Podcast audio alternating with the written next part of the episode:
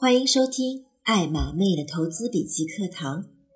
在爱马妹的投资笔记里，既有薅羊毛的具体操作，也有投资的逻辑和策略，还有爱玛的生活分享。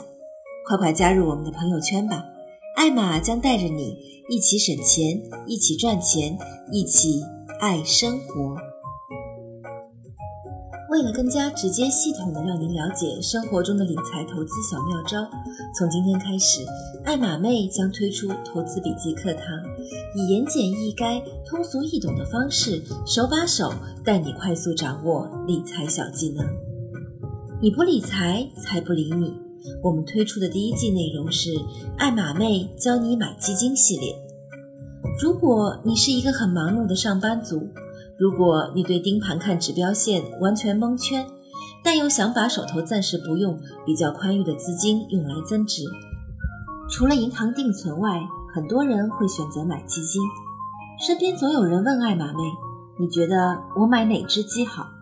每到这时，艾玛妹都会提醒对方：入市有风险，投资需谨慎。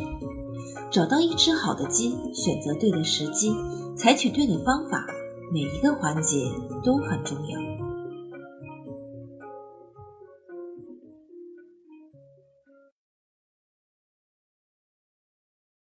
今天我们简单介绍一下常见的基金分类。基金大致可以分为四类：股票型基金、债券型基金、货币市场基金和衍生证券基金。股票型基金以上市交易的股票为主要对象。又可以分为主动型基金和被动型基金，就是我们通常所说的指数型基金。主动型基金是基金经理做一个股票组合并高抛低吸的基金，它更多的是考验基金经理的能力，所以选择一个好的基金经理很重要。与主动型基金不同的是，被动型基金并不主动寻找超越市场的表现，而是试图复制指数的表现。被动型基金一般会选择特定的指数作为跟踪对象，例如上证五零指数、沪深三零零指数、创业板指数等等。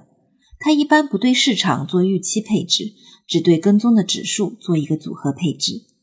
债券型基金是指投向国债、企业债等固定收益类证券的基金，它的风险等级比股票型基金要低，当然收益也相对较低。一般情况下，加息周期不建议买债券基金，降息周期配置债券基金相对比较好。我们目前的周期正处于美联储加息周期，加息和流动性紧缩会引起市场的利率走高。目前国内的十年债收益率已经突破过百分之四，当然这是由市场交易所决定的。如果在不久的将来，十年债收益率有超过百分之四点五的话，到了那个时候，买债券型基金，那就相当于抄到了大底。货币基金的主要投资对象是短期国债、银行票据、商业票据等货币市场工具。大家所熟悉的余额宝就是货币基金的一种。货币基金的收益更低，目前大概在百分之四左右，很难跑赢通胀。至于衍生类证券基金，由于比较复杂。艾玛妹计划在今后的课程中进行单独讲解。了解了基金分类，那么就有人问了：去哪儿买比较合适呢？的确，现在有很多金融机构都提供了购买基金的渠道，例如银行、券商、基金，还有近几年新兴崛起的网上代销机构。相比较而言，银行的费率偏高，基本上申购费在百分之一点五。也就是说，申购十万块钱要支付给银行一千五百块钱，因此不在爱玛妹的推荐之列。券商的话，费率一般，比较适合会各种基金玩法、薅羊毛的专业投资者申购。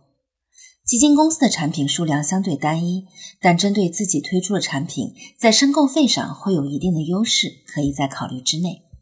爱玛妹比较看好的是网上代销机构，因为他们的产品数量全，费率低，一般在百分之零点一五，可以为你省下不少钱，存在一定的申购优势。目前市场上常见的有天天基金网、蚂蚁财富、京东金融等等，这些机构都是背靠大叔好乘凉，你懂的。